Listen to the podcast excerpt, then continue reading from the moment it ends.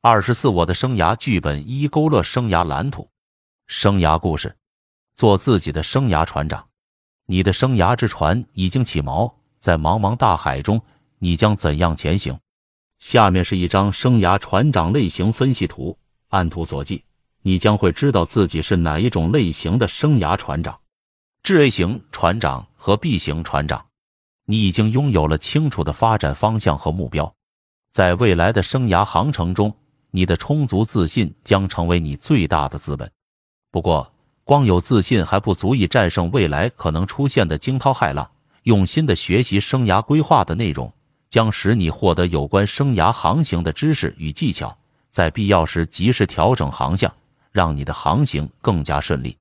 致 C 型船长，虽然你现在还没有清晰的发展方向和目标，但是你正在努力探索。通过学习应用生涯规划中的有关技能，相信你的生涯发展目标会逐渐清晰起来。你一定能够尽快找到人生的方向。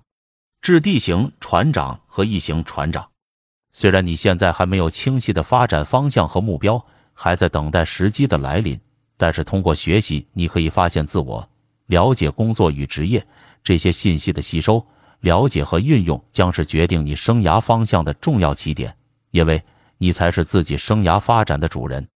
生涯知识，曾经有人说过。如果我们一个人能从八十岁活到零岁，而不是从零岁活到八十岁，我们中的大部分人都会成为伟人，因为我们知道老了会怎样之后，往往会更清晰眼前的人生选择，减少很多迷茫和困惑。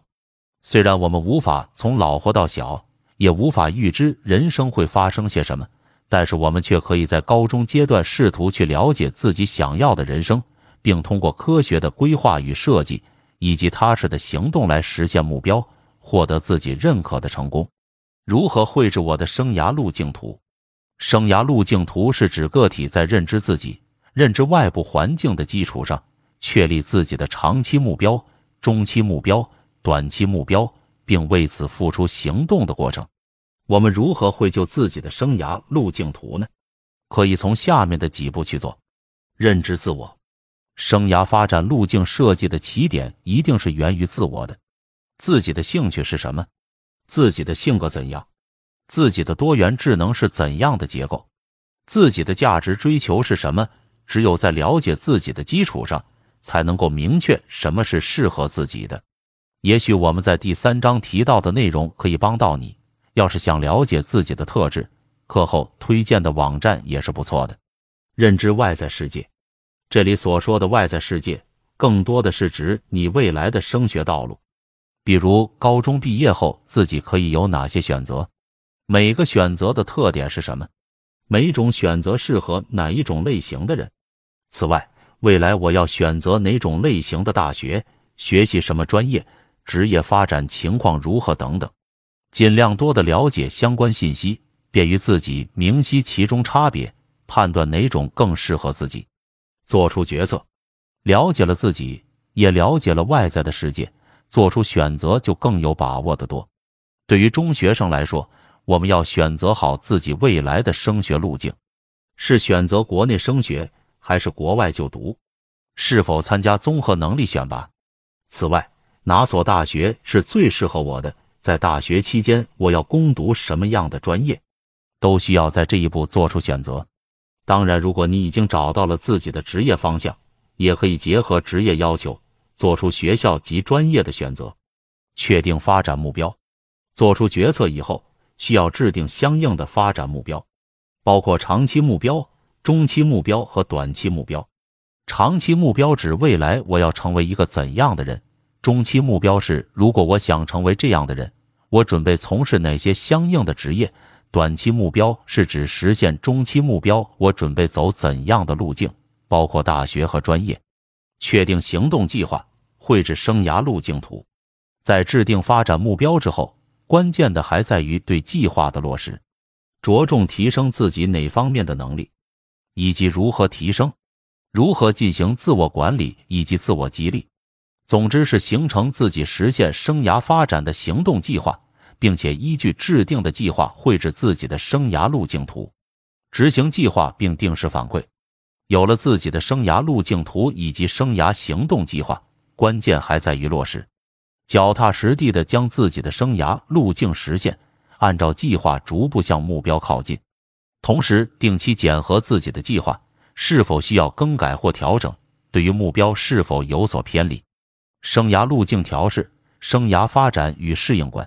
生涯发展也是一种设计，是为人生的目标服务的。人生的目标可能随着自我的成长或环境的变化而变动，因而人生的规划也可能发生，需要不断适应变化，同时做出调整。将人生规划与我的人生核心目标联系起来，如何实现我的人生核心目标？分为几个步骤。这么浩大的工程不是一天就可以实现的，也许需要很多年。每天都要努力来实施计划，更接近目标。生涯发展与时代的步伐要相结合，不能闭门造车。离开了现实条件，再完美的计划都没有任何意义。不关注现实，就不能更有效地利用现实条件，适应环境变化。探索活动，我的生涯导航图。当我们认识了自我，了解了身处的外部世界，学习了决策方法以后，最需要的就是将它们统筹起来，绘制自己的生涯导航图。试着下图所示的步骤，找到适合自己的大学、专业，并做出努力吧。拓展知识，做出决策以后，更为重要的一步是将我们做出的决策落实到行动上。而形成行动计划的关键在于目标的制定和实现。如何设定目标？设定目标要遵循以下 SMART 原则：具体性 （specific），目标要具体，而不能模糊概括。不要把目标设定为我想要更好的英语成绩，而应设定为英语要达到一百二十五分。可测量性 （measurable），必须预见距你的预定目标有多远。不要把目标设定为我想攒钱，而应设定为我想要攒五千块钱。用数字的方式可以测量距离你的目标有多远。目前我有三千二百块钱，所以需要攒一千八百块钱来达到我的目标。可达性 （attainable），你所设定的目标不能太难或太简单。如果你从来都没打过篮球，那么目标设定为在 NBA 里打篮球就太离谱了。相关性 （relevant），你的目标必须是你想要的。短期目标必须是实现长期目标的一个重要步骤。实现性 （time bound），想要达成目标就要设定一个时间或日期。我想要在二零一六年六月一日之前攒两千块钱，这样会让你集中注意力完成你的目标，而不是推迟目标。目标对于生涯发展的重要性不言而喻。记得《爱丽丝梦游仙境》里猫对爱丽丝说的话吗？如果你不知道自己想去哪儿，那么走哪条路都无所谓。也就是说，如果没有目标，人就如浮萍一般，没有前进的方向。如何实现目标？